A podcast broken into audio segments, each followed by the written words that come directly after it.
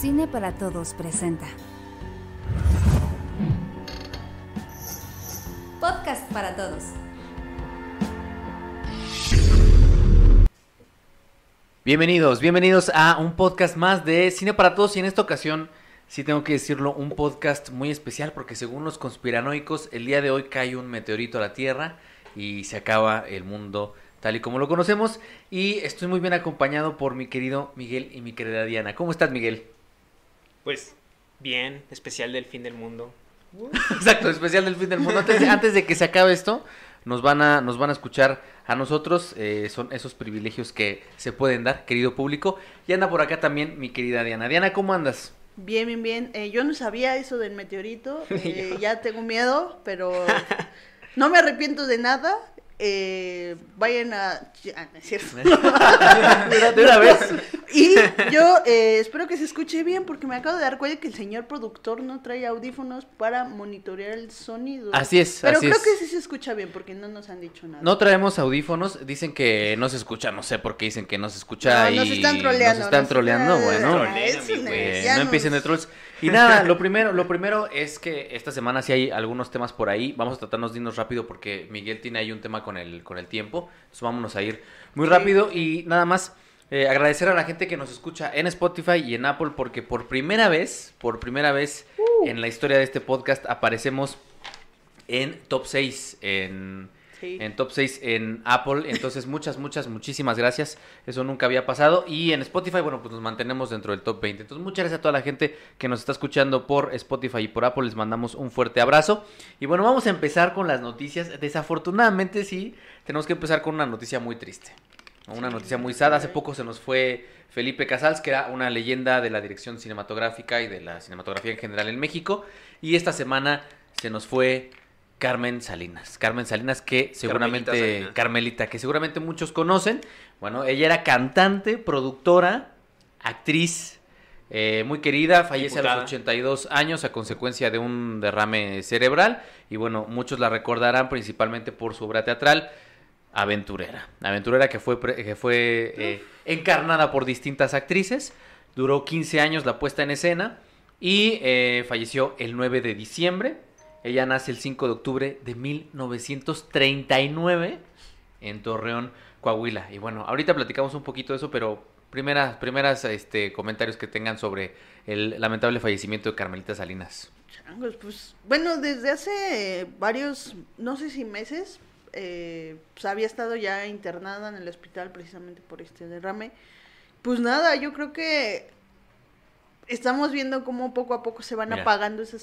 Salud, eh, shout out al productor que están hablando ustedes y no hace el cambio de cámara porque está viendo quién sabe qué en la laptop, pero ya, por favor, continúa. Este, Ok, se me fue la idea. Señor productor, ah, no me interrumpa, por favor. Eh, no, pues que poco a poco se están, como todo en la vida, se están apagando las estrellas de nuestro cine mexicano, ¿no? Y a pesar de que, pues, el género en el que ella se, digamos, ella estuvo, que es el género, pues, de ficheras, las sexicomedias, pues creo que también es importante hablar de esta etapa de, del cine mexicano y que ella fue importante y que ella es reconocida por eso. O sea, ella es reconocida por ser la teporochita de... ah, pues, no me acuerdo esta película. Ahorita, ahorita una lista, tiene una lista muy, Sí, tiene- muy interesante de películas. Y pues obviamente recordarle el papel de este Bellas de Noche, ¿no? Con este, pues el papel otra vez de la de la borrachita que entra a la cantina y que no se quiere ir y pues que era muy gracioso. Creo que sí fue una figura importante dentro del desarrollo del cine mexicano y de esta etapa pues más. Sí, que evidentemente la mayoría de su trabajo se dio en televisión, en telenovelas, Telenovelas, pero también tiene una amplia trayectoria en, en esta, en este género cinematográfico, ¿no? De las sexicomedias que tal vez no se ve con muy buenos ojos, pero nada más para que sea una idea, aquí tengo una lista de películas muy destacadas en las que, en las que estuvo. La vida inútil de Pito Pérez, que la dirige ni más ni menos que Roberto Gabaldón, uno de los mejores cineastas en la historia del cine mexicano, según algunos el mejor. Bellas de Noche, que es este es esta película que inaugura de alguna manera, ¿no? Todo este, todo este género fichera. El lugar sin límites, que es donde yo yo la tenía, yo tenía esa concepción de, de verla en televisión, pero cuando la vi en el lugar sin límites fue como de, ok, o sea, también hizo otras cosas con otros tonos de otra manera. Y finalmente Danzón, de- Mm, dirigida Novaro. por, por Mariano Varo, que en estos momentos, bueno, pues es la que está, es quien está a cargo de, de IMCINE. Entonces, también, también hizo algunas películas muy, muy interesantes. Y si ustedes van al canal de Eugenio Derbez, ahí está el último, uno de un clip que es la última aparición que tendrá una película que se llama The Ballet. Eh, y es la despedida de su, ¿no? De ese día ella actuó, era su última escena y la despiden y sí la despiden de una forma muy, muy emotiva, entonces próximamente la veremos, creo que 2023 por ahí decían que iba a salir la película eh, en The Ballet. Eh, Miguel. Sí, pues a final de cuentas la señora es, es un icono, ¿no? De la cultura pop mexicana. Y creo que diría para bien o para mal, pero en realidad creo que es para bien y para mal, ¿no? Porque efectivamente, pues representa una de las partes quizá más, este, ¿cómo decirlo? Más oscuras en la historia del cine mexicano, como también, eh, pues protagoniza algunas de las etapas, pues, más interesantes. O sea, está dentro de, de ambos, este, lados. Controversial desde su figura como como figura pública, como política, ¿no? A la hora también de, este, de dar sus opiniones, pero también bastante querida, ¿no? O sea, pese a todo ello, tiene como un cariño muy arraigado y creo que en el pueblo mexicano en general, debido a de que incluso su personalidad, ¿no? Eh, al dar entrevistas, su personalidad, al referirse ella misma ya fuera de, de escenarios, de alguna forma como que refleja mucho al imaginario colectivo que tenemos luego de, pues, de la jefecita, ¿no? De la mamá. Eh, de la jefecita que no es perfecta, pero pues es este indudablemente amorosa, ¿no? Y creo que tiene algo, tiene un carisma bastante peculiar, ¿no? Y lo digo tiene porque pues ya quedó inmortalizada en distintos medios, ¿no? Y en ese sentido pues me parece, mm, pues cómo decirlo, se nos está yendo, como dice Diana, pues una de las etapas más interesantes en la historia de México, ¿no? Que se había reflejado en el cine. Y creo que tanto en los cineastas prolíficos como tú mencionas a Roberto Gabaldón, como también incluso hasta en la etapa, por así decirlo, oscura de las ficheras, que hace poco también tuvimos que el deceso de Alfonso Sayas y ahora tenemos a ella, ¿no? O sea, varios icónicos de la varios iconos de la cultura este popular mexicana que ya nos hablan pues de una transición inevitable, ¿no? Así es. Sí, de esa década de los 70 que tanto tanto que sí llenaba las salas el cine mexicano, curiosamente era una época en la que les iba bastante bien, eh, que no tenemos en estos momentos y bueno, también comentar que también participó en algunas producciones de Hollywood muy contadas. En este caso, pues está Hombre en Llamas, que ah, en la que aparece junto con Denzel Washington. Y La misma Luna, que es una película que mi hermana, por alguna razón, veía una y otra y otra y otra vez, que es esta película de Kate del Castillo con, Eugenio Derbez y exactamente, y es un migrante, ¿no? De unos migrantes, eh, que bueno, era una, era una película que veía mucho. Aficionada de las Chivas Rayadas del Guadalajara como su servidor. Y este y creo que sí la parte, digamos, más oscura es que pues, tuvo una participación política con el PRI, en la que prácticamente pasó pues, sin pena ni gloria. Y también por ahí leí que había estado en la, en la SNT. Entonces, bueno, pues también esa, esa es la parte que, que, a lo mejor y no le fue tan bien. Y bueno, que ella siempre decía, como dices Miguel, con esa desfachatez, ella decía, ay, yo estoy, o sea, yo, puedo, yo gano más de ser actriz, que, de, estar en la, en la política, ¿no? Pero bueno, al fin y al cabo, ahí estuvo, como mi querido Damián Alcácer, al que le mandamos un saludo, que también anduvo por ahí en los curul. Bueno, dicen, dicen que anduvo por ahí, dicen que, que dio dos, tres vueltas. Pero bueno, descanse en paz, eh, Carmen Salinas. ¿Algo más que quieran comentar? Pues nada, que triste noticia, pero pues hay que eh, una oportunidad para eh, revisitar sus obras o visitar sus obras y pues de acuerdo al contexto en el que estaba, ¿no? Porque pues sí, o sea, de fichera así no es como que vayas a encontrar algo políticamente correcto actualmente, pero pues es importante para la cinematografía, para la historia. Sí, es una época que, que se ve no muy no muy bien, ¿no? con muy buenos ojos, pero, pero... Ah, no se recuerda con mucho orgullo. Pero es parte de... Pero, es sí, pero es innegable que permeaba la cultura y reflejaba los deseos este, latentes de esta, ¿no? En la pantalla. Oye, yo quería preguntar este, si vamos a mencionar a Neiko Nobumoto, que justo se anunció el fallecimiento, o sea, ahora sí que yéndonos a otra parte del mundo, eh, prolífica guionista de series de anime y también de películas, como Tokyo Godfather, ¿no? Una este, mujer japonesa que fallece lamentablemente por cáncer de esófago a sus 57 años, desde el 1 de diciembre, pero algo bien curioso con varios artistas este, japoneses que no, no sabemos nada de su vida privada, hasta que sus colegas ya lo revelan, ¿no? Tanto así de que pues apenas en esta semana nos enteramos de su fallecimiento, pese a que había sucedido el primero de diciembre. Y esto gracias en parte al propio eh, Watanabe, ¿no? El director de, el creador de Cowboy Bebop, quien era un amigo íntimo, se entera, se lo dice a otro colega suyo y este lo publica en, en Facebook, ¿no? Entonces también ahí eh, están las recomendaciones para conocer, ahora sí que acercarse a su obra, pues tanto Tokyo Godfather del gran Exactamente. Satoshi Kon, como la propia serie, era la guionista principal en, Cowboy Bebop, incluso en Samurai Champloo, donde también este, creó eh, junto con eh, Watanabe.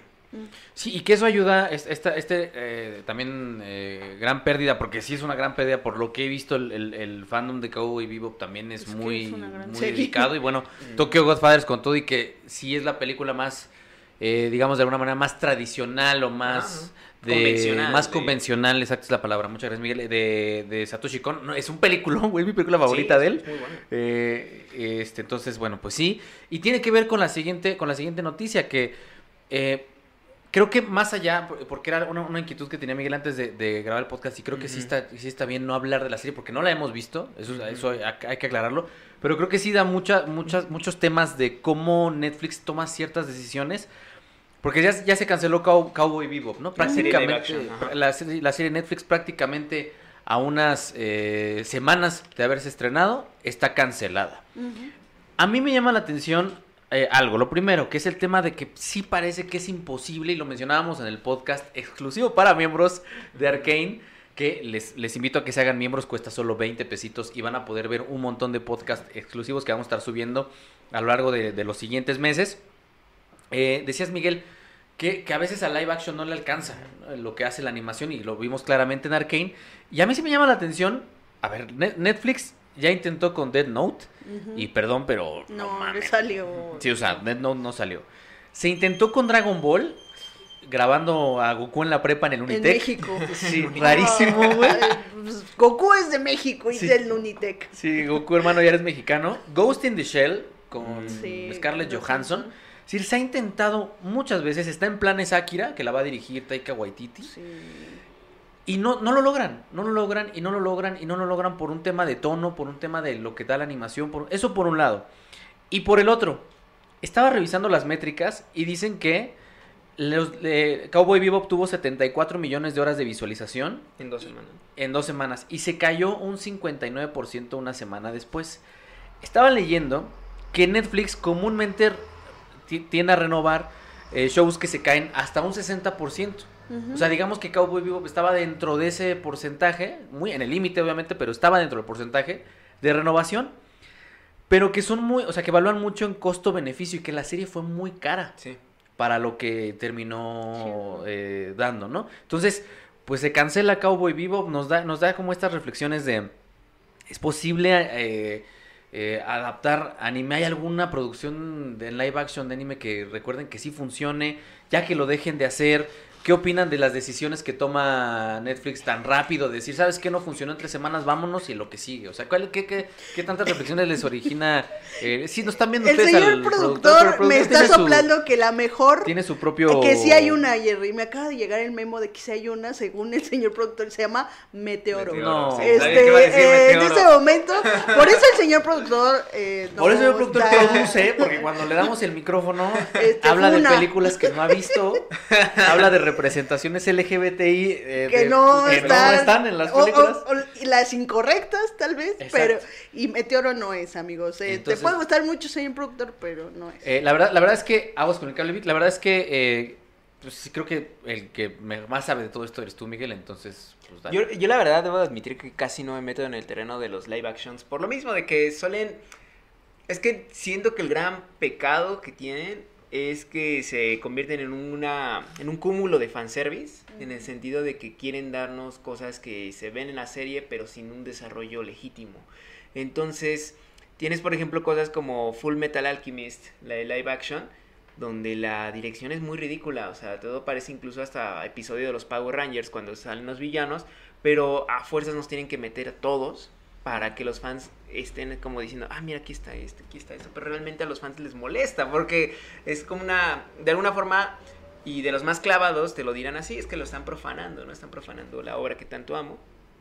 Siento que hay series que eh, tienen por ahí varios elementos que se pueden aprovechar para hacer un live action interesante.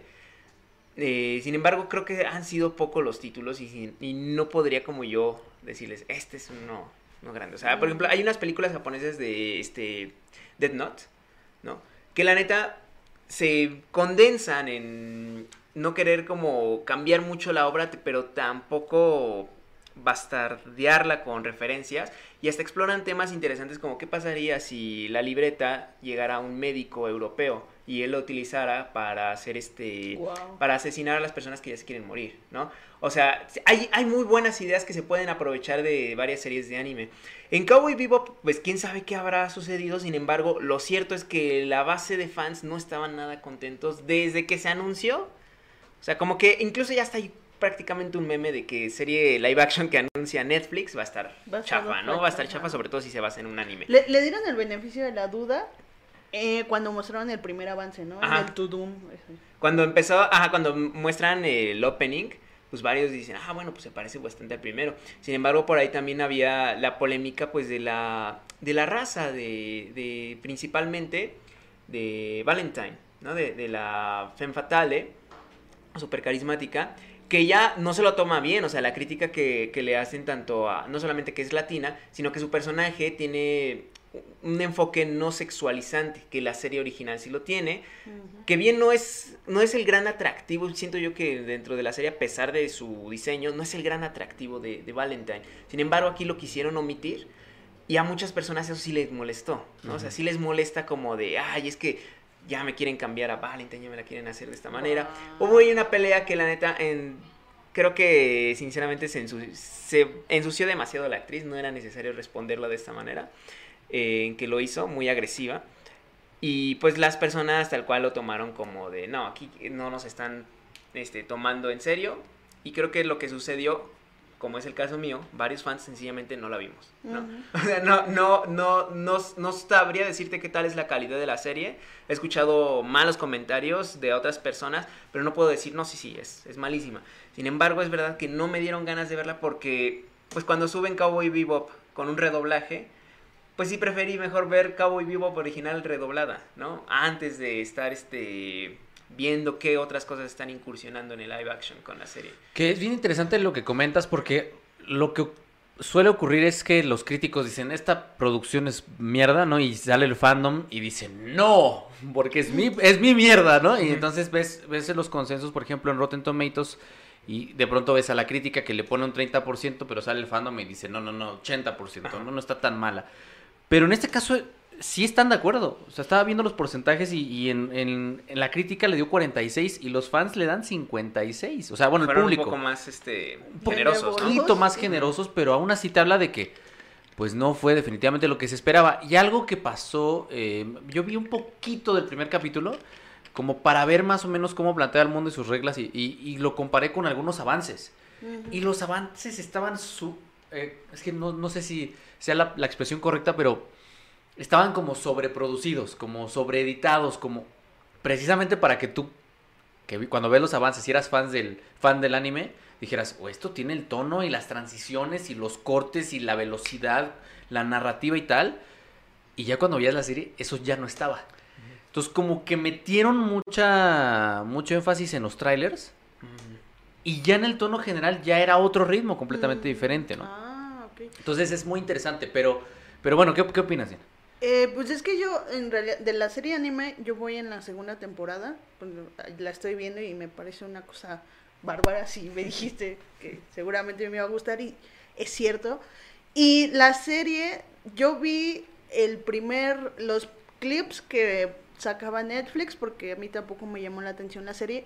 Y desde ahí yo noté que se ve se ve rara. O sea, en cómo se filmó, se ve rara. Se ve como una producción hecha por un fan, o sea, un fan made, no parece una serie producida por Netflix, incluso no sé qué cámara ocuparon o no sé qué tipo de eh, formato ocuparon, pero se ve rarísimo. Los personajes se ven plastificados, o sea, no se ve nada orgánico y creo que eso es lo que me hizo huir de la, de la serie, pero sí la voy a ver nada más para quitarme como el morbo de qué tan mala es. Sí. Y bueno, nada más para que se agarren y ahora sí que abrochen los cinturones. Están planeando otro live action de Dragon Ball. Eh, Netflix ya anunció el cast de One Piece. Ajá, eh, que One Piece no sé cuántos capítulos tenga, pero a ver qué arco agarran y... no, Y o de sea, Naruto, ¿no? el miedo. Naruto sí también Sí, hay- planes de hacer Naruto hay planes. hace tiempo. Y eh, yo llegué a ver los live action de Shingeki no Kyojin y... no Ah, mames, sí, o sea, justo te iba a preguntar. ¿no? no, no, no, no, no, o sea, no, por favor. No, güey, o sea, eviten, esos live action no existen. Y tengo entendido que hay una intención también de Hollywood de, de hacerse los derechos de Attack on Titan, entonces vamos a ver qué pasa con todo eso. Hollywood. Pero no sé, o sea, no sé, todos los intentos que ha hecho eh, Hollywood por adaptar estos animes populares han salido pues muy mal. Y lo de Netflix, bueno, pues Netflix, ¿no? En el momento en el que soltamos mucha lana, si no está rindiendo los millones de millones de millones de visualizaciones, te me vas muy rápido. Pero, pero no solo Netflix, o sea, HBO también, y justo es lo que ayer Edgardo nos decía, un saludo Edgardo, nos decía que se le hacía interesante cómo Netflix maneja todo esto de cancelar una serie, y pues es que siempre ha existido, creo que si no, si a una cadena no le funciona, la tiene que cancelar. Y, y el hecho de que cancelen esto sin ya darle el beneficio de la duda te habla de un punto en el que está Netflix de decir es que yo lo que necesito ya es seguir ganando, seguir superándome, ya no necesito producciones eh, pequeñas, bueno, producciones pequeñas que me generen como una, una base de fandom chiquita, yo lo que necesito es ya maximizar mis eh, cifras. Y en HBO pasa lo mismo, o sea, esta serie que se llamaba Generation, que está protagonizada por Jaden Smith, que es el hijo de Will Smith.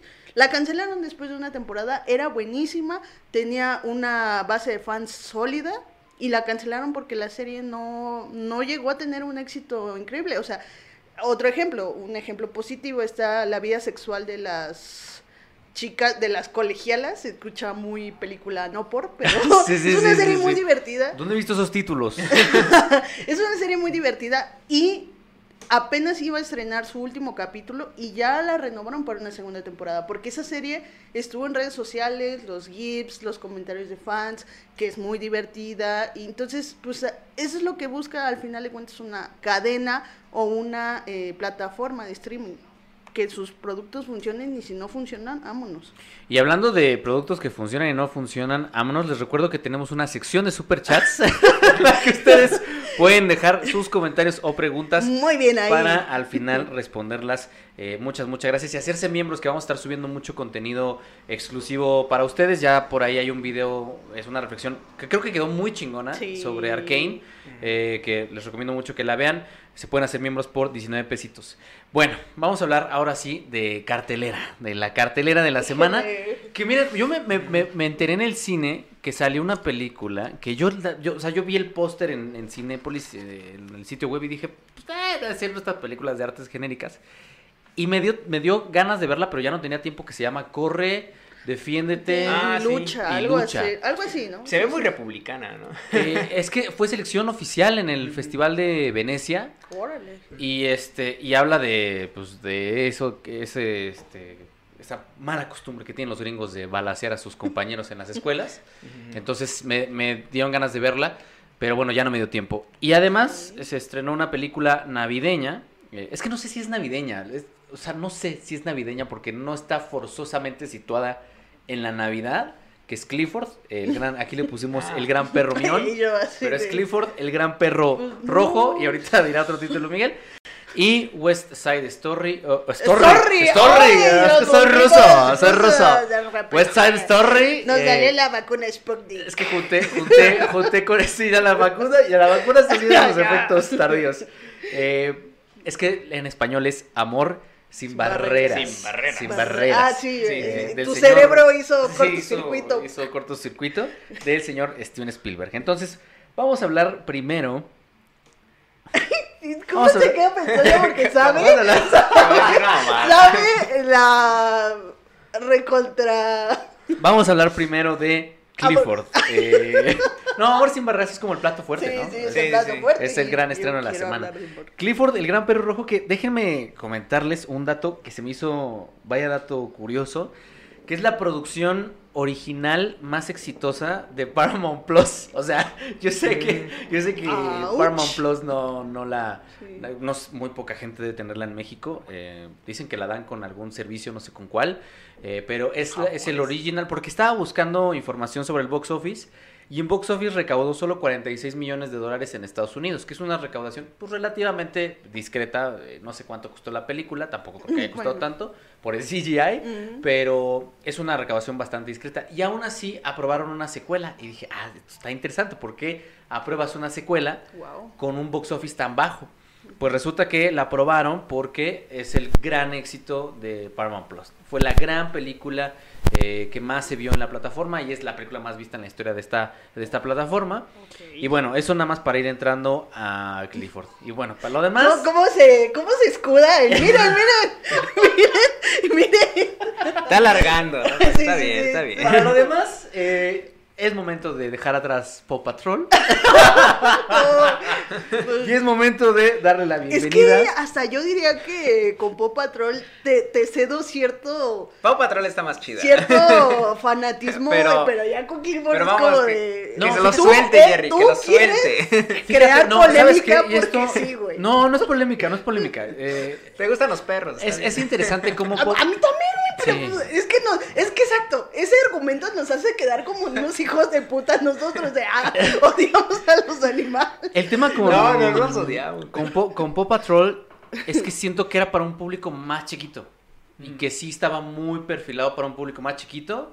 Y que es como, soy papá de un niño de 5 y uno de 3, pues Paw Patrol. Justice. Y a lo mejor y como adulto no le ves tanto a la a Paw Patrol, o sea, es entretenida y todo.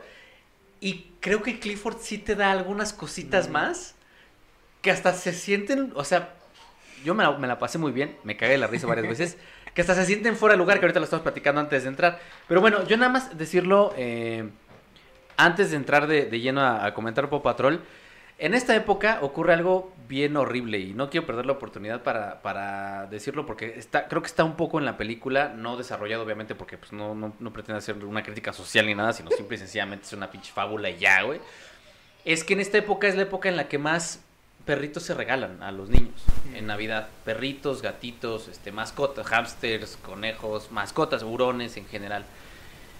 Y estadísticamente, enero es eh, la época del año en la que más animalitos se abandonan, ¿no? Entonces, este, si ustedes van a, tienen hijos eh, y le van a regalar un animal a su hijo, o tienen pensado adquirir una mascota, adoptarla, que es creo que lo preferible en lugar de ir a mascota y estos lugares donde luego se les mueren ahí encerrados, háganlo con el compromiso de que va a ser algo a muchos años y de que si tenemos un cachorrito y nos va a morder los zapatos y en la semana abandonaron un gatito por ahí no estaba Sí, platicando. Diana y va a romper cosas y es parte de su proceso de la infancia del animalito. Entonces, si van a aprovechar la fecha para adoptar, comprar este un- un- una mascota que es un compañero de vida, háganlo con ese pacto de que va a ser a muchos años, no de que si ya me mordió los zapatos lo voy a aba- abandonar en enero, porque sí es un tema muy serio y muy delicado que en México tenemos, creo que es el país con más perros callejeros del mundo y eso habla muy mal de nosotros eh, como sociedad y de cómo nos relacionamos con, con Los ellos, ¿no? Entonces, este, pues eso, lo pensé mucho durante, durante la película. Qué bonito que salga una película sobre la adopción de un perro, pero también creo que puede motivar a este tipo de cosas, ¿no? De, ay, papá, quiero un perro, sí, ahí está tu, per tu perro, híjole, es que ya, este, ya, ya hizo una travesura, ya, lo quiero a la calle, súbelo a la azotea, este, entonces, eh, no lo hagan y si lo van a hacer, háganlo con ese, con, con ese pacto de eh, que sea, ahora sí que hasta que la muerte los separe, ¿no? Pero bueno, quería decir eso antes de entrarle a la crítica de la película porque es importante, porque pasa en Navidad, pasa y Sí. pasa mucho. Pero bueno, ya, los escucho. Eh, yo antes quiero hacer un statement porque Eliseo me acaba de corregir porque sí, la serie Ge- Generation no está protagonizada por Jaden, es por Justice Smith y no es obviamente hijo de Will Smith. Es el que salió en Detective Pikachu. Eliseo, este, gracias por la aclaración eh, y gracias por ser tan eh, respetuoso. Y ahora sí, pues es que dije esto porque pues no tengo nada que decir de, de Clifford, porque realmente es una película pues para ir bien en un camión, cuando estás aburrido, es entretenida, pero pues yo no le veo más allá de eso, o sea, no, no, no veo pues algo que sobresalga de la filmografía, incluso infantil, porque creo que justo Vic dijo algo muy interesante eh, cuando Jerry estaba hablando de Clifford en, en, el chat de WhatsApp, dijo, ¿cómo se ve que Jerry no ha visto, eh, ¿cómo se llama? Paddington. Paddington. Paddington. Porque es que Paddington se me hace, creo que una película familiar muy interesante. Y creo que Clifford sí se va por las conveniencias, con, sí, por la, es muy, eh, es un guion muy básico que tiene pues muchas conveniencias narrativas y ya, o sea, no, no, no pretende ser nada, pero pues es que, pues sí, o sea, no, no veo más allá, no lo veo trascendente, pues. Y no es que yo lo quiera ver trascendente, más bien en el este género de películas familiares creo que pues sí se queda muy corta. Pero a mí me gusta precisamente por eso, ¿no? Porque, repito, a diferencia de Pop Patrol, que sí está muy dirigido Pero... al target, aquí sí hay... O sea, y, y, y, y obviamente no es, no es interestelar, como dijeron en, ¿no? Como está el, ¡Ale! el amor es la respuesta. Que digo, tampoco Interestelar es la gran No, por obra eso los O sea, así, no es güey. 2001 y así nos podríamos ir. 2001 no es Solaris y Solaris, bueno, ya, ¿no? Así nos Solaris no es. Clifford. Y Solaris no es Clifford. Por eso la puse con su par, ¿eh? Por- bueno, el Pero meme es el meme, pero Me gusta mucho yo por eso la puse con su par. esos Paddington. momentos en donde la película es demasiado... Y yo, yo pensé que a Miguel le iba a mamar porque tú tienes, a mí, No, sí. desde sí. mi perspectiva, para mí ese es tu humor, güey. O sea, A la chica. ¿a Es que llega un momento, o sea, llega un momento en el que es un perrito y lo adoptan y tal, y de pronto entra una megacorporación con un megalomaníaco evidentemente inspirado en Mark Zuckerberg, y dices, güey, esto no tiene absolutamente nada que ver con lo que estoy viendo. Pero la película empieza a ver, empieza a hacer esas, esas, esas salidas de pronto que tienes como, como esas fugas de cine familiar para niños. No, no, no, no, no. Hay un chiste en donde un niño eh, de 8 años eh, se sube con su amiga y su amiga maneja una camioneta. Llega el tío irresponsable y le dice a la niña, ah, ¿con qué hora ya manejas? Y el niño lo interrumpe y le dice, dímelo a mí, yo todavía tengo apretadas las nalgas de la atención. Sí. O sea, así se lo dice. Y es como, güey, es que, es, que eso no iría en, en- en una película así, ¿no? O, o el gag que les platico de, si es que Vic nos está metiendo ahí unos ruidos medio Sí, no raros, sé no sé, qué por qué, espero que no lo estén escuchando.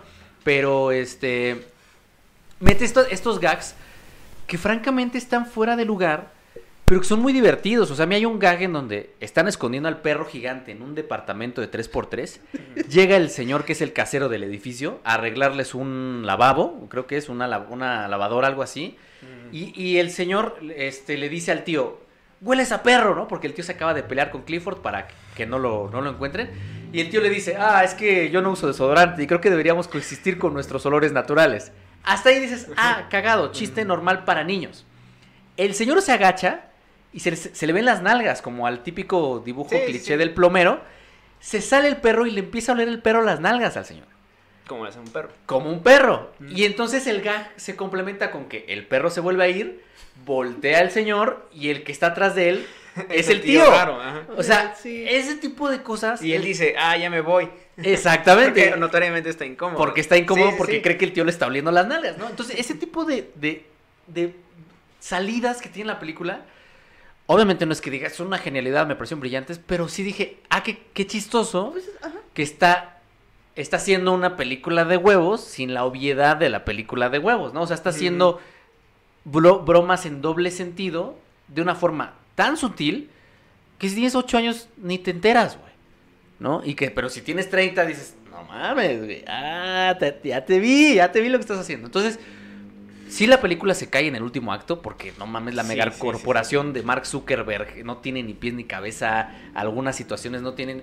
Pero creo que como, como película familiar que te vas a encontrar en Canal 5, yo sí creo que cumple. O sea, bueno, ya ni en Canal 5 porque la tele, ¿no? Pero Sí, si quieres cumple, si cumple tienes a tus, a tus hijos, uno de 10 y uno de 8, y no tienes nada que ver porque o es- ves a, a West Side Story, que no la vas a ver con tus hijos, o corre, escóndete y brinca y huye del que trae la pistola, Recorta. creo que, es una, creo que es una buena opción. Pero Miguel, tú. Pues es que, mira, o sea, yo la verdad la primera mitad sí lo disfruté. O sea, sí, efectivamente estaba muy cagada. Dije, sí tiene razón Jerry, eso está muy, muy cotorro. Es verdad que varios chistes eran desde humor tonto hasta bastante escatológico y con Eso. varios este chistes adultos por ahí escondidos. Algunos que me parecían, ah, esto está, está cagado, ¿no? Como una camioneta que se está este se está Sí, que agitando pasa la gente y y, dice, y, "¿Qué ajá, y- pedo?". y una señora pues se le queda viendo así, pero pues porque Clifford se está rascando, ¿no? Y digo, ok, tiene ese doble sentido que funciona, ¿no? Y está padre y además coincide bien con el humor, este, bobo que tiene, o sea, humor tonto en el buen sentido, o sea, quieren que sea así, o sea, comentarios muy estúpidos del tío Casey y que tiene una dinámica con su sobrina que es muchísimo, bueno, Emily es muchísimo más, pues madura, ¿no? Más madura evidentemente que su tío y entonces hacen una química bastante curiosa y ya de repente tienes como ya un humor más excusado, más de pedos. Y la verdad cuando llegaba a esos niveles de que de repente Clifford, ajá, se avienta un pedo en una camioneta y sale el niño, como que eso ya lo he visto varias veces y ya estoy un poquito cansadito de eso. Y por eso en es- ya desde la, esa mitad, desde la segunda mitad ya me perdió la película, debo de admitir.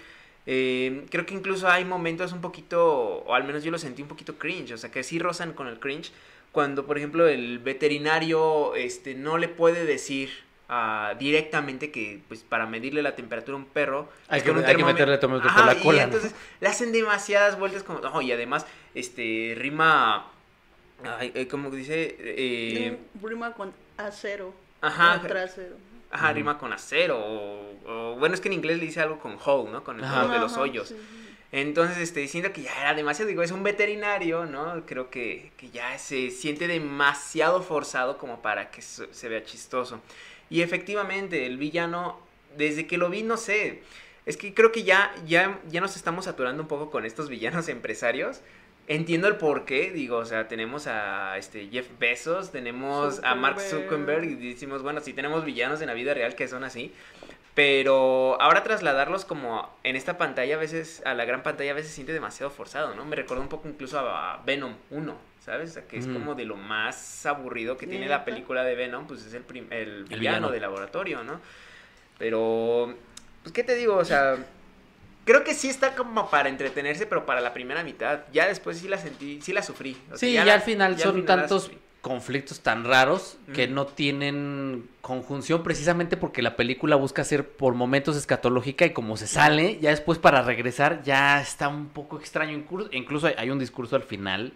Eh, también ya lo ves el discurso y dices, no mames, ¿no? Pero es una película para chavitos. sí. Yo entiendo que es una película Pa- para pa' chavitos. que lleves o a tus hijos y- ah, tampoco se la voy a exigir mucho, pero pues ciertamente sí existen películas para chavitos que me parecen Familiares, muchísimo más, ajá, familiares que me parecen muchísimo más trascendentales o más o Más que- completas, ah, que más que trascendentales, ajá, completas, ¿no? Más completas, mucho más disfrutables, ¿no? Memorables. O sea, creo que y que a veces no tienen que caer necesariamente en la escatología o no rozar tanto con una escatología tan a veces no sé si decirlo barata, o sea, ya muy excesiva, ¿no? Que y, y me parece también un poquito, no sé, quizá triste pensándolo en que eh, pues Clifford es, nace de una de cuentos, ¿no? Na- Nace de libros de cuentos para niños. Sí, de Scholastic. De hecho, yo- o sea, en mi caso muy particular, yo lo- los libros que leía en primero de primaria era- en, en inglés eran de Clifford. De o sea, Clifford. eran, eran cuentos de Y, Clifford. y creo que la esencia de Clifford eh, quizá es muchísimo más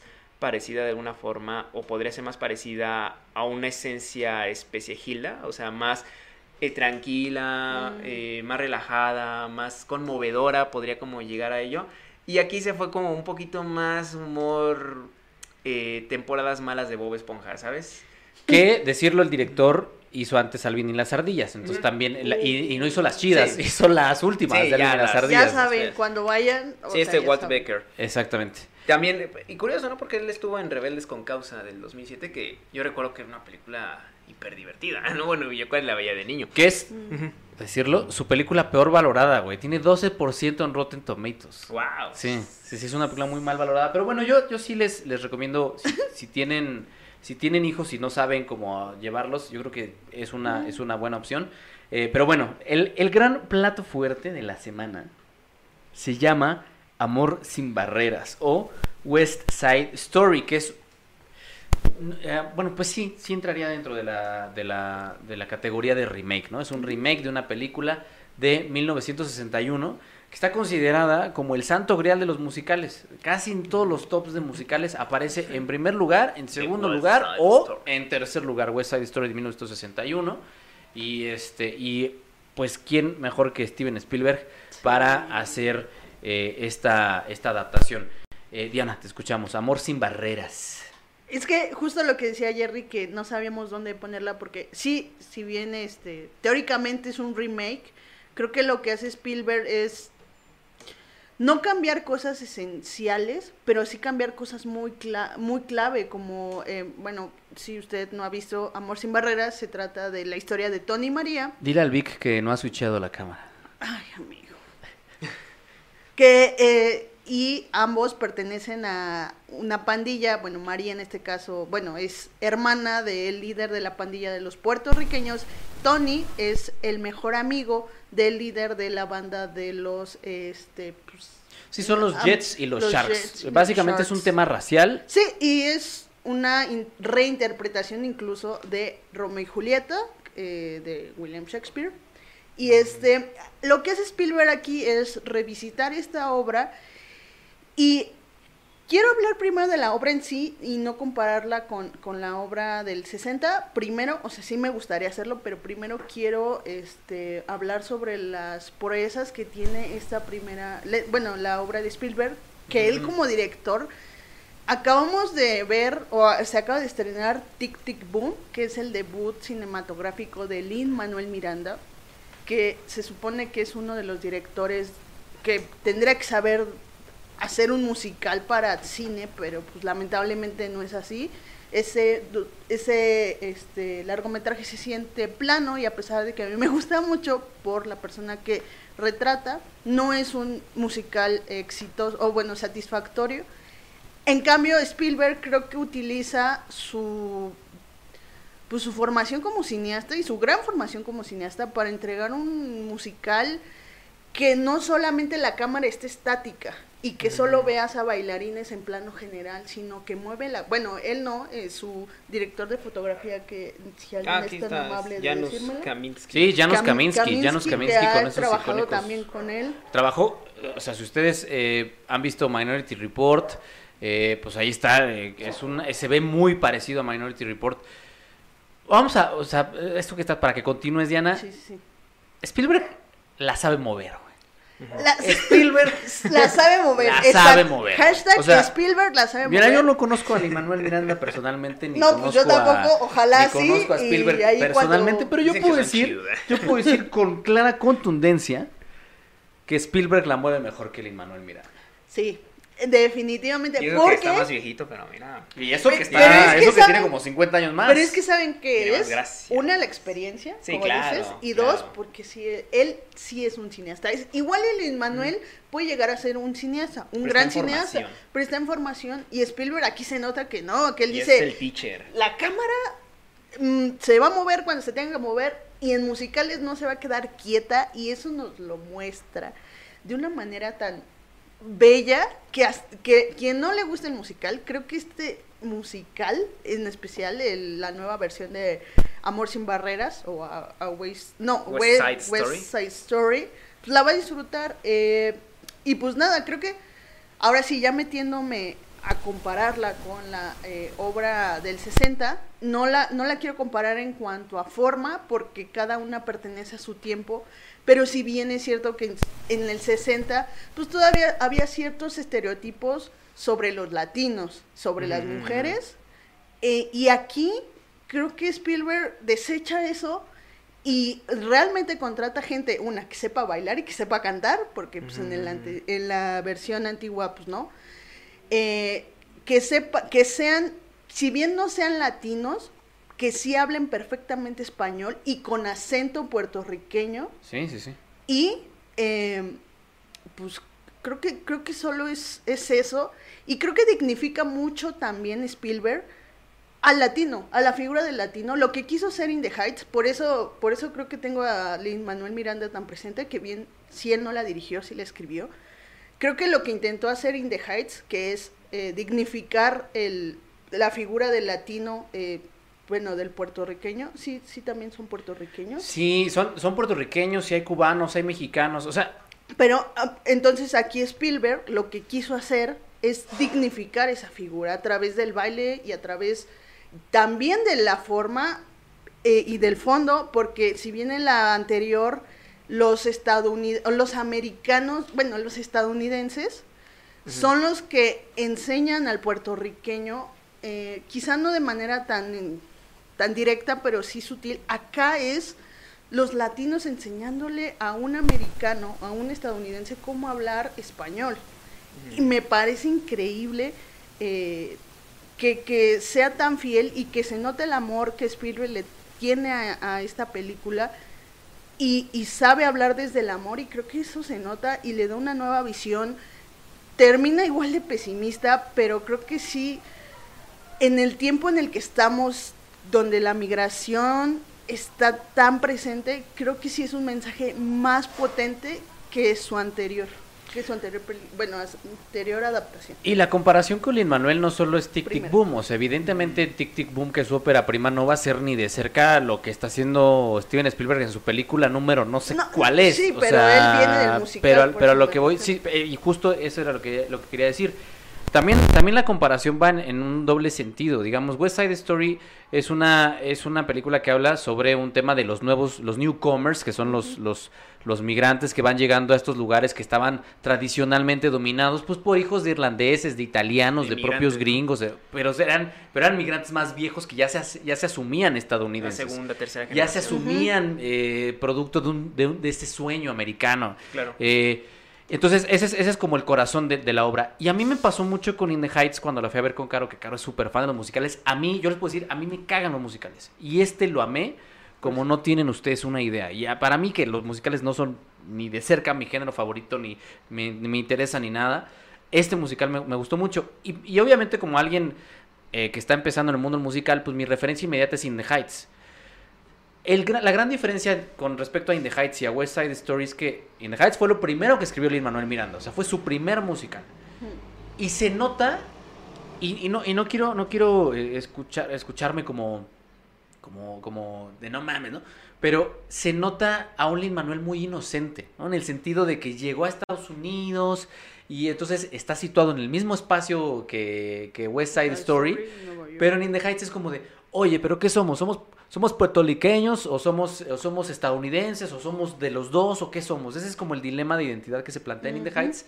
Pero es un dilema de identidad bien buena ondita, ¿no? No hay problemas y los problemas todos los arreglamos bailando y cantando y todo es felicidad. Y Co la, cosa y la... que está plantada en América, perdón, ¿no? En América, en, en una sola pieza musical de West Side Story. Uh -huh. Y en el caso de In the Heights termina de una forma que a mí me parecía terminar reafirmando ese sueño americano, ¿no? Terminar diciendo, mis raíces ya no importan porque ahora mis raíces son nuevas raíces que son estadounidenses.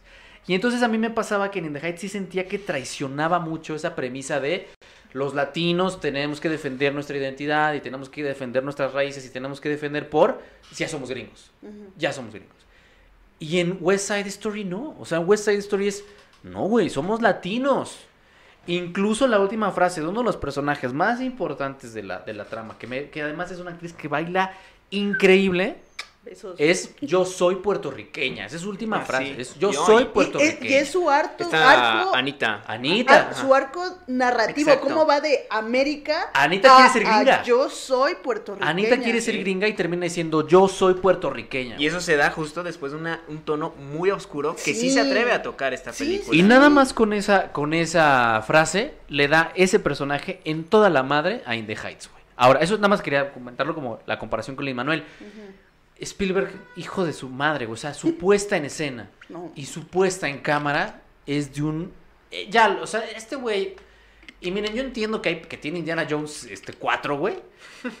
Pero Steven Spielberg pertenece al Olimpo del cine. O sea, Steven. Spielberg es Olimpo del cine, es uno de los grandes maestros y a mí me quedó claro aquí que grúas, mientras la gente baila plano secuencia, eh, movimientos de cámara hacia adelante, hacia atrás, hacia los lados, hacia arriba, hacia abajo, hizo todo lo que tiene en su, en su manual, porque es su Sí. manual, lo hizo en esta película. Es un señor que ojalá que siga haciendo más cosas, porque además se atreve a hacer algo que él no es muy común en su, en su filmografía. Porque incluso en la lista de Schindler es buena onda. Aquí no es buena onda. La última media hora de la película es un descenso al infierno ¿no? O sea, Y- que es- no tiene en lo que, te- lo que nos dio en inteligencia artificial, que él decía inteligencia artificial, es que el final de Kubrick era demasiado frío. Pues aquí se volvió Kubrick. Y, y es que chido, porque tanto ama a esta película que no quiere, que, que lo contrario yo te diría, ay, pues es que la amo, pero es que pesimista, ¿no? Vamos a cambiar el final. Y es como de, no, aunque la ame y aunque yo diga, aunque yo sienta que sí, en efecto tiene un final pesimista y, fata- y trágico, lo voy a dejar así porque así es la obra que yo amé, con mi nueva visión, pero no soy nadie para cambiar el final, porque el final es importantísimo. ¿No? Y sí, es que efectivamente creo que, ¿cómo decirlo? Me parece que la película tiene, cuando tiene sus grandes momentos es, este, cuando se nota que lo está haciendo de forma original, ¿no? Cuando parte de, este, una, de nuevas ideas, de una nueva visión y de alguna forma una visión que no eh, es cómoda con una versión anterior, ¿no? Con la versión original. Y en ese sentido hace maravillas, o sea, sí es sí puede como tocar terrenos muy oscuros, pero no los hace desde el terreno de la caricatura, que bien podría ser como el, el chiste fácil de ponerla a los este gringos racistas y huecos, ¿no? Y aquí no, o sea, los pone jóvenes, los pone imperfectos y también este con sus relaciones entre ellos, ¿no? O sea, sabes que entre ellos también son marginados, pero buscan este, despegarse de esa marginación a partir de la violencia a otro grupo aún más marginado. Y eso creo que me parece muy, muy fuerte. O sea, verlo representarlo de esa manera sí me parece bastante poderoso. Aunque, eh, no sé, creo que hay, hay cierta espinita por ahí que yo no me pude sacar en la película y no sé cómo lo vean ustedes. Am, a mí me costó eh, trabajo poder inmiscuirme por completo dentro del universo ficticio de la película, sobre todo porque todo ocurre muy rápido, ¿no? O sea, Con todo y que dura dos horas y media. no, No, ajá, to- dura dos horas y media y creo que hasta eso no la, no la sufrí tal cual. O sea, de, ay, creo ya. que ya sé dónde largo". vas. Pero no sé a ustedes cómo lo ven. Entiéndolo como una analogía quizá, pero sabiendo que la historia inicia con un romance de una noche y termina a la siguiente noche con una tragedia tipo este Romeo y Julieta. es Romeo y Julieta, Pues ¿no? es que- Yo creo que todos estamos de acuerdo que- en que es Romeo y Creo Julieta. que Ese- en un musical siempre es, es que ese es, quizá no es problema más bien de la película, pero creo que si no te gustan los musicales, lo platicaba ayer con mi roomie, pues difícilmente vas a entrar al mundo del musical y de sus reglas. Es que eso es lo Y- que a mí y me creo cuesta que es lo un- que le pasó un poco a Miguel, porque yo también lo vi con, con la historia de Tony y Maria, que esa ya está desde el musical de Broadway, que Sí. todo pasa en una noche y de ahí se desata todo. Pero es que es un musical y en el Mm. musical las pasiones son al extremo, de 0 a 100 Que- en que una entiendo. canción Exacto. incluso. Y en que yo un nunca he entrado, o sea, yo, yo por eso siempre digo, o sea, a mí no me gusta que de pronto esté la gente y este lleguen a la tienda y dame una manzana, ¿no? Y como A mí me mames, o sea, encanta, eso güey. es- A mí me encanta. Y- y- es que es como cuando no te sí. alcanzan las palabras. ¿Qué tienes? Bailar y bailar y cantar, O sea, obviamente tú y yo y Miguel, bueno, no sé Miguel, porque nosotros dos catamos de la verga. Sí, güey. O sea, exactamente, no- pero, no pero sí, nunca, me, nunca me ha gustado así de, de que llegan a la Prada y voy a esperar mi camión, ¿no? O sea, es como, de, ¿por qué canta? O sea, ¿por qué, güey? ¿Por qué? Porque está esperando el camión. Y la señora al lado, yo también, ¿no? O sea, es como de, de, ¿por qué? O sea, nunca he entrado a la convención del musical, pero acá, Aquí entro más, sí entro en las canciones, pero la neta no sé, o sea, La creo que es una cosa, sí. es verdad, es una cosa muy mía. Eh, de repente estoy viendo y digo, es que sí me conmueve, o sea, tienen un gran química, cantan muy chido. Y al bailar, Dios mío, a mí me gustaría como decirle a una chica, oye, ¿quieres bailar? Y pum, pum, pum, pum, ¿no? Y sacamos los pasos prohibidos ¡Vamos, bien locochones, ¿no? Pero, este, y ok, entro en esa dinámica, pero no sé, o sea, como que el factor tiempo de, ay, caray, pero como que hace, Es que hace dos horas tú estabas aquí y ahora Pero- estás hasta acá, hasta acá, hasta acá. Pero ¿no? incluso Fue Rita rápido, Moreno, ¿no? el Ajá. personaje de Rita Moreno, hace alusión a esto de, pues, ¿no te gustaría primero Exacto. invitarla? Cuando dijo eso, Es cuando como dije eso fue Spielberg como de, burlándose de la propia, bueno, no ajá, burlándose, de la pero siendo irónico. ¿no? O sea, sí, entrando a la ironía. Ahí es, ahí es, ese es el único como pero que le pongo. Sin embargo, yo cuando me puse a reflexionar, bueno, si esto no la, si a esto se lo perdonamos, o al menos yo, ¿no? Lo, lo puedo tratar como una analogía, ¿no? O sea, no es que literalmente pues los romances se lleven así, Pero, bueno, algunos sí, y esta gente me da miedo. Pero, este, la, cuando logro convencerme de ello y digo, ok, pero sí me está representando cosas este, bien profundas. Es que, perdón, perdón que, espero que me rías, que alguien dice aquí que, que, que no es raro o extraño en la convención musical que hay gente que canta en la vida. Sí, güey, Sí. pero no llegas, no llegas, no llegas al IFE y dices, vengo a sacar mi acta. Y, y- Estaría chido, güey. dice, Por un "Yo mundo de juro". musicales. Vamos Pásame a cantar tus este papeles. O sea, no, hacemos eso. Claro, No, que- bueno, pero no, es como pero- es como me dijo una vez el ah, Humberto Vélez, así me lo dijo en una ocasión, cuando estaba aprendiendo dobl- doblaje y hablaba así, decía las líneas y me decía, "Estás más frío que las nalgas de un pingüino." Y entonces llegaba, agarraba su pluma y decía, "Toma. Toma. Eso es vida real, hijo." ¡Toma! Eso es show business, ¿no? Y es como, ah, pues claro, entiendo. O sea, no está representando la vida real y el musical es llevarlo al máximo. Nada más es esa, esa convención, ¿no? Del tiempo, sí, de que sí, pasó, era como... Es- es pero exacto, cuando. Rita Moreno dice, Pero mira- oye, pues primero échate un cafecito, conócela bien, pues me dije, es que sí, o sea, creo que, que en ese sentido ahí El- entiendo que más bien no es que la obra sea inconsciente No de ello, que- que no sea es muy que inocente. cineasta, no es ajá. que el director sea No es que el- inconsciente, que la sea obra inconsciente. ya La, la obra es como su naturaleza y le funciona para, este, pues para mostrar todos los conflictos sociales y eh, cómo se atraviesan en ellos un romance prohibido. Yo estoy de acuerdo contigo Ajá. en el sentido de que si hay un par de escenas que en el montaje dije, esto está muy creepy, güey. O sea, llega un momento en el que ocurre un ocurre el, el momento más fuerte en la vida de María Sí. y, y el segundo, o sea, dos minutos después es, ah, hazme el amor, ¿no? Y es como Exacto. Pero, ah, bueno, es que, eso sí está es que muy ya raro, es güey. de origen. Sí, o Digamos sea- que eso creo que ya es de origen. Sí, eso yo Entonces, supongo- es de origen es Maldito como- el que le escribió. Sí, no, no, no, o sea, eh, y ahí yo dije, güey, acaba de sufrir la tragedia también. más importante en su vida. Sí, sí, sí. Y de pronto es como Pero es que "Ah". justo ahí ves como el amor ya loco de Romeo y Julieta, ya este amor Es irracional, insano, que, Pero desde una perspectiva hasta eso que, romantizada, ya, ¿no? que ya entran en un, en un mundo más terrorífico, ¿no? Porque Pero- incluso Anita ya Sí. también da su giro terrorífico. Pero justo, exactamente, justo en ese momento Exacto. es donde- Pasa con... es donde empieza la locura, güey. O sea, yo sí, yo sí lo concibo de esa manera que justo a partir de ahí que yo dije, ay, no sé, el personaje está rara, la decisión que acaba de tomar, eh, pasa de, de- o sea, de una escena prácticamente a otra, que incluso Caro, que, que ella es fan, eh, mi novia que es fan del original, me dijo, eso está raro porque en la estructura de la, de la, o- del original está al revés. Y yo dije, mmm, es que sí tiene más Ah, sentido al sí revés que como está. Este, sí, hay un, hay un par de números que están volteados y que ella me puso cara como de, o sea, no tiene sentido. Se le brincó las cejas hasta Ajá. el copete. Aún así, no sé, no, no recuerdo otra, otra incursión de Spielberg en el género. Me parece una, una cosa maestra. Pues están diciendo que en el arca, bueno, en ¿En Indiana, Indiana Jones, Jones? eh, la parte, una parte inicial de alguna... no lo sé, pero, pero si son fans de los musicales dos, y son fans de, de esta parte espectacular de que hacerse cinematográfico, es el espectáculo cinematográfico llevado a su máxima expresión y además por uno de los grandes maestros del cine. O sea, la neta es que yo iba con expectativa cero y salí muy emocionado, que es algo que nunca me había pasado en un musical, o sea, tal vez con Cats. No, no es cierto. ah, ¿qué dijeron, güey? El baile de la cucaracha de Cats. No, güey. No, no vas a acordarme de eso, me da como. Pues mira, un mal musical. Me da vergüenza, güey. Pero bueno, este. No. Eh, Conclusiones. West Side Story.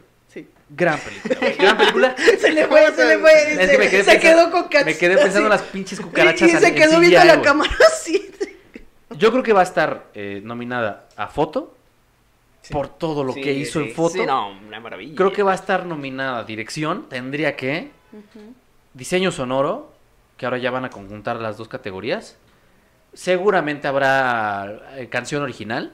Por ahí yo creo que sí va a estar nominada a Mejor Película. Probablemente. Mejor película. Sí, mejor película. O sea, va a tener como siete nominaciones. Sí, sí, sí. Mm. Esa es mi No, conclusión. no, no. Es, es una cosa. Hay música, sí va Sí. a ganar. Ah, también. Porque... Sí, eh, sí, conclusiones, Diana. Eh, pues sí, como dijo Jerry, vayan a verla. Si pueden irla a ver al cine, vayan a, a verla al cine. Que Sí, tiene un par de más. errores ahí que este igual y ahorita regresas a hablar de los subtítulos. Este, Ah, pero, pero, pero, me espera. olvidado, se me olvidó. Pa- ah, pero, la, o sea, la película en sí es espectacular y ya, este, pues ya no, no quisiera comparar ya con la original, pero lo voy a hacer por última vez diciendo que en esta película de Spielberg los personajes secundarios sí tienen eh, complejidad, o sea, no son como una viñeta de un bailarín que pasa, o sea, este chino, este la chica eh, lesbiana o con aparentemente lesbiana porque pues no sabemos, simplemente sabemos que es masculina. Este, todos estos personajes tienen su arco narrativo y son complejos, incluso el personaje de Rita Moreno, que es un personaje nuevo, bueno, nuevo porque pues, lo cambia de género más bien, eh, también tiene complejidad. ¿Y qué complejidad? Porque Sí, es tiene- importantísima. Tiene un, tiene un momento. Es importantísima. Y es verdad. Y váyanlo a ver. Y, y es curioso porque no es que necesariamente tengan demasiada exposición en pantalla los personajes, pero creo que cuando son mostrados, por ejemplo, es este personaje que es verdad que no se identifica como mujer, ¿no? O sea, es lo que da a entender. Sí, sí, sí. O sea, que todos dicen, ah, es que tú eres una chica. Y, y, el- y, el- y Y ella, él, ella o, ah, o ella, dice, no, o sea, yo no soy una chica, ¿no? Soy, y se enoja. Le dicen body, al final, Ajá. ay, perdón, Es en Body Boy. body Ajá, boy. Body Boy y, Y se y- ajá, y, se pone con- eh, contento, ¿no? Y, y eso a mí me parece pues bastante este, interesante porque no lo sentí como vamos a meter cuota para que la para que lo publiquemos y como la primera primer personaje LGBT de tal cosa, ¿no? Y es como, Sí, sí, no, o sea, bueno. lo vamos a meter como es, o sea, que pues está enfrentándose a algo difícil y lo estamos demostrando, está demostrando el por qué se considera así, ¿no? Y para, y para esta persona, ¿qué significa esto, no?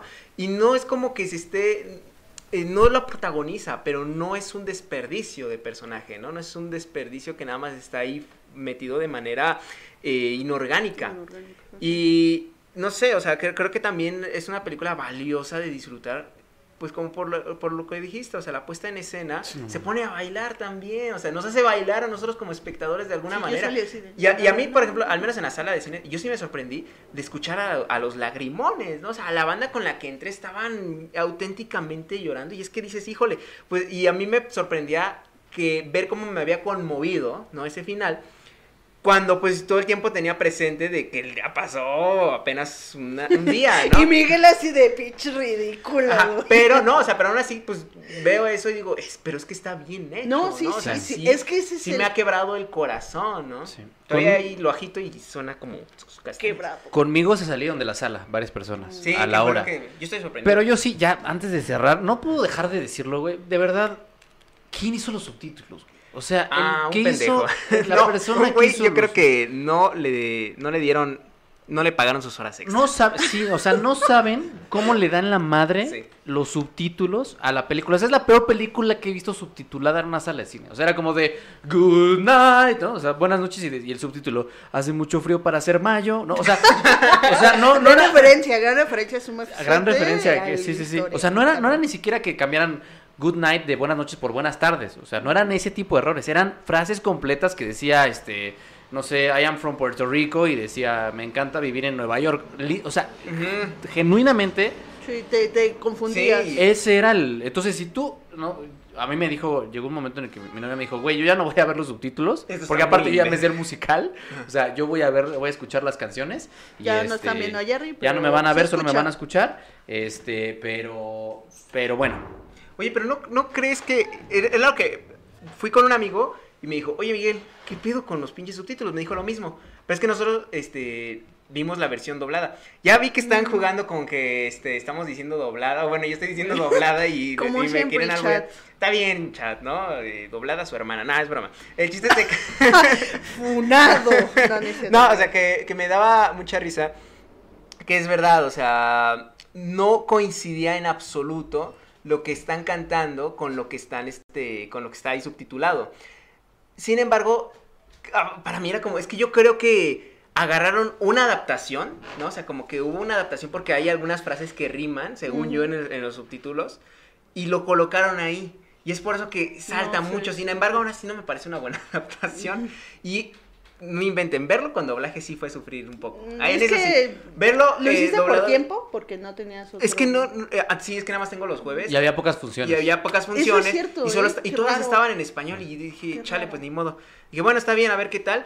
No, sí, sí, este, te mata mucho del sentido de la película. Eh, de repente está diciéndole literalmente este Tony a, a la, a la- al, María. personaje, a- al personaje de Ah. Rita Moreno, a, Ah, a su sí, mentora. a su- Le dice, oye, ¿cómo le puedo decir que quiero estar con ella para siempre? Dice, quiero estar contigo para siempre. Y es como... Eso se Estás escucha lo- horrible, Ajá, estás, estás diciendo lo mismo es que con L, ¿sabes?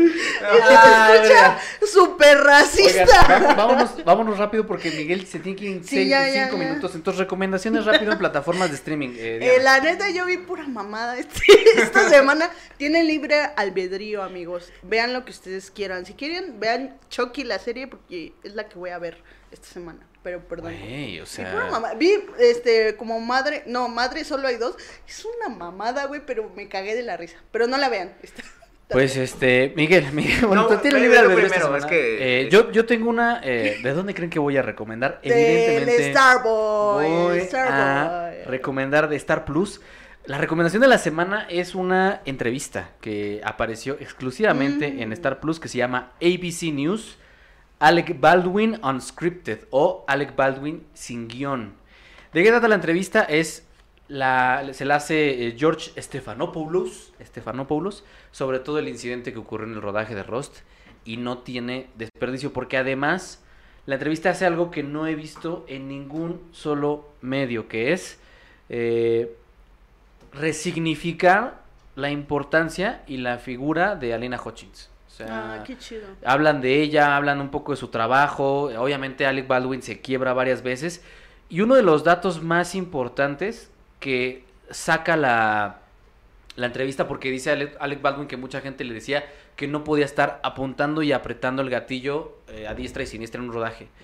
Y Alec Baldwin confiesa, y eso es algo que se corrobora con otros testigos, ¿Quién no? que nunca se apretó el gatillo, ¿no? que simple y sencillamente jaló el martillo de la, de la pistola para, para porque- por indicaciones de la propia directora de fotografía, o sea, de Alina Hutchins, y que en cuanto suelta el martillo, se dispara el arma. Entonces, él nunca tocó el gatillo, nunca presionó el gatillo, y es una, es una eh, entrevista muy fuerte, en donde muchos momentos se tienen que detener porque Alec Baldwin no puede ni hablar. Y este, y bueno, pues ahí está, ahí está, es, es muy interesante. Y por cierto, también hablan de la YATSE, que es eh, Ah. de la huelga de la YATSE. No, bueno. Entonces véanla porque es muy reveladora. Alec Baldwin sin guion está en Star Plus y también está, pero sin subtítulos, completa en Netflix. Digo, en YouTube, en YouTube, perdón, YouTube. en YouTube. Eh, Miguel. Ya, tengo mi super recomendación. Perdón, es que no, no tenía el nombre. No lo recordaba, pero se llama Piel de Asno. Es un musical de 1970 francés dirigido por Jacques Demy. Y está protagonizado por la icónica actriz eh, súper celebrada en Francia, Catherine Deneuve. Piel de asno, eh, cuando la vi, sinceramente, se me pegaron las canciones. O sea, creo que es el musical que más he disfrutado. Y de hecho es una película, eh, varios no la catalogan como infantil o familiar porque hay desnudos. Pero sinceramente a mí me parece que sí se puede ver en familia a pesar de que haya, aunque haya niños chiquitos, porque los desnudos son más bien, no son ni, sex, ni- no son sexualizantes, se- ni siquiera son como personajes que así de repente se, se quitan la ropa por algo, o sea, son esculturas. Es que Mm. es, es- tomaron unas decisiones bien loquísimas, ya que dentro de la escenografía hay personas que están actuando de estatuas, o sea, tal cual están así y están pintadas, ¿no? Y se, y se ve cool, o sea, se ve, es un mundo de fantasía muy locochón. Y este. Y está adaptado de una. de un cuento eh, europeo que justo así se llama, ¿no? Una princesa que se pone piel de asno. Y este es como una especie de cenicienta, pero un poquito más bizarro en el sentido anglosajón de la palabra, diría. Eh, estaba en Prime, ¿no? Eh, Sin embargo, la pueden encontrar en el Festival de Torrent. Y lo digo porque la verdad eh, es una película muy, muy, muy difícil de encontrar. Pero Sí. vale muchísimo la pena. Qué o sea, chido. Sinceramente tiene unas canciones que son muy, muy pegajosas y muy, muy divertidas. Es un gran, gran musical. Y aprovechando, pues ya vean de Jack Demy, los paraguas de Cherburgo. Los paraguas de Cherburgo. Así chulada. es. Obra maestra. Eh, tenemos cortinilla de superchats, así que vámonos. Solo dos veces, señor productor, por favor, porque luego la pone como seis veces. Vámonos a cortinilla de superchats, porque si hay algunos por ahí, ustedes los van a leer porque se me acabó la batería. Va, va, va, va. A ver. Productores del podcast. Productores del podcast. Ya estamos de vuelta y mi querido Miguel y Diana, ahí tienen los superchats, Ya. denle. A Jerry, ver. el primero. Dale, si quieres. Ah, a ver, este es el primero de Jerry Arriaga Z. Eh, nos deja 19 pesitos. No dejó mensaje. Estuve viendo a ver si dejaba mensaje, pero no. Ahora sí que si nada más. andas por ahí. po- para cotorrear y muchísimas gracias para apoyar, ¿no? Muchísimas gracias, viejo. Muchas gracias, Jerry, por ese superchat. Gracias, gracias. El siguiente es de Doctor Juan. O Como se pronuncie, perdón, perdón, doctor, eh, ya le fregué su, su, Sus nicknames. El su doctor Juan, nickname. doctor El- Juan. El, doctor Juan, le voy a decir, da 20 pesotes, muchas gracias, doctor Juan. Dice, aguas con ir a ver Clifford con gente furra. Eh, si están, si están en una reunión con gente furra, en medio del bosque y están viendo Clifford, probablemente el desenlace sea peligroso Puede para encender la mecha, Clifford, Sí, eh, sí. con gente furra. Sí, sí, sí, no. Sin duda alguna. Aguas, aguas. Clifford, el gran hijo de perra. El gran hijo de perra. sí. Nunca mejor dicho. Nunca mejor dicho, nunca mejor dicho. Ok. Ah, Christopher Carrera eh, deja una moneda bien rara, pero muchas gracias. Este, no sé qué es, si alguien sabe, es CRC. no CRC es ver, Costa. Rica, ¿no? Ah, ver, ok, mil pesos costarricense. costarricenses o mil Costarricenses. costarricenses. Bueno, eh, no sé cómo sea, amigo, perdóname. Creo que sí, ¿eh? Creo que sí es este de Costa Rica eh, la moneda. Súper, pues muchísimas gracias. Eh, señala lo boxeador que se ve Jerry. Que Jerry, eres- boxeador, ¿eh? Es verdad. Oye, eh, Rocky. Bernardo, Yo ya no me- versión CDMX. Soy Bernardo, pero como sin músculos. Y Este, sin bailar. y ya no sin me están sin bailar ni cantar, no me están viendo, pero ya estoy preparado. Estoy en modo maratón cinéfilo. Ah, Ah, ah, está entrenando. Estoy entrenando modo Eh, maratón cinéfilo, que no sabemos si lo vamos a, a transmitir en los dos espacios, en Twitch y en YouTube, de manera simultánea. O, o transmitirlo en Twitch y resubirlo a YouTube, todavía lo estamos pensando, pero este el Maratón Cinéfilo empezamos el martes. ya. Martes, El ¡ay, martes qué ya empieza la masaca. Venga. miedo. A ver, el siguiente es de Matías Escalante, que son eh, peruanos, creo. Eh, Creo que sí. Muchas gracias, Matías. Dice, ¿qué piensan que en Estados Unidos se quitaron los Mm. subtítulos en inglés en las partes donde eh, los personajes de West Side Story hablan español? Pues Eh, qué bueno. Está chingón, ajá, Está chingón porque va con la convención de la película, de que también ellos aprendan otros Hablar idiomas. español, porque- y, de- y de hecho hay un, hay un personaje que es un policía, que es como el jefe de los policías, como un detective, que todo el tiempo que estaba con ellos les dice, in No, in English, English, in English, please, y es un poco lo que se intenta cambiar, ¿no? Que no, no- no- este tipo de personas también tengan que verse obligados a hablar Hay, hay un eh, superchat que acaba de entrar. A ver. Am, dice. Sí, sí dejó. Ah, caray. Otra vez el Sí, buen. Jerry Arriaga dice. Ah, pero sí dejó está. comentario, ¿no? Jerry puso- dice- No es musical, pero es como The No, Friends no, no, Dispatch, no, que hay acá desnudos, abajo, pero no abajo, abajo. Ah, perdón, es que Bueno, creo que se- hablaba de piel de asno. Este, Ah, Sí, es verdad, hay Ah. desnudos, pero creo que hasta son como una forma muy bonita de presentarlos. Jerry Arriaga Z, por otros 19 pesitos, dice, aquí les dejo estos pesitos tocayo, refiriéndose a Jerry, evidentemente, que se los debo por todo lo que me enseñó. Ah, Parece que sí. le has enseñado. De todo, amigo. Jerry, Hasta lo le que no enseñado- Tú le has enseñado bastante. No, fue mi alumno de... Tú también la sabes mo- Fue- ver fue- mejor fue- que Luis Manuel Miranda. Fue mi alumno de, de guion y de dirección. Un gran saludo al buen, al buen Jerry, al buen Tocayo. Este está en proceso de. Sí, diría yo que todavía está este más o menos probando las cosas que hay en el mundo, pero estoy seguro que si sigue así va a poder ser un, un gran cineasta que por cierto tiene su TikTok y le está yendo muy bien Ay, al Tocayo. chido. Y ya, ¿verdad? Es el último. Sí, Es el último. tuvieron Pues, flojos, pero. Bueno, está bien, gracias. está bien. No, eh, háganse, háganse miembros, cualquier No, apoyo es suficiente. no escúchenos. no es eh, de verdad, yo reitero, gracias por escucharnos en Apple Denle like. eh, y en Spotify. Dejen ahí su like. Ya el dislike vale más, porque ya ni se ve, ¿no? Ya no, No, importa. Pero o bueno. dejen su comentarios, gente, porque los comentarios sí nos ayudan para... Sí, exacto. Subir. Ah, yo volteando la cámara que ya no hay. Este, eh, déjenos sus comentarios y nada. Otra vez un saludo a toda la gente que nos está escuchando en Spotify, que nos está escuchando en Apple, que nos está viendo en diferido y que se va a conectar para el maratón cinéfilo en nuestro Twitch. Muchas, muchas gracias. Gracias, Miguel. No, muchísimas gracias a ustedes, jóvenes. Miguel tiene que correr y gracias también, Diana. No, de nada, amigos. Vean West Side Story, Amor sin Barreras. Y Clifford. Y vean eh, Amor sin Barreras. Vean Mucha- amor sin barreras. Eh, muchas gracias. Cuídense mucho y nos vemos el próximo sábado para hablar ni más ni menos que de No sé. Spider-Man No Ah, Way sí. Home. El miércoles es mi cumpleaños, ¿eh? El Quien no me felicite, se le va a caer, ya saben qué. Se le va a caer. Vayan disfrazados de Spider-Man a felicitarla, por favor. No, no, eso no, eso no, Miguel, eso no. Eso El- no. vamos, a, vamos a hablar de El Hombre que Araña. No, güey, no salieron ni Andrew ni Toby. No, güey, quedamos. No, güey, quedamos. Vámonos. Gracias, Órale. gracias, Vic, por Bye. Chao, chido. Cuídense. Bye.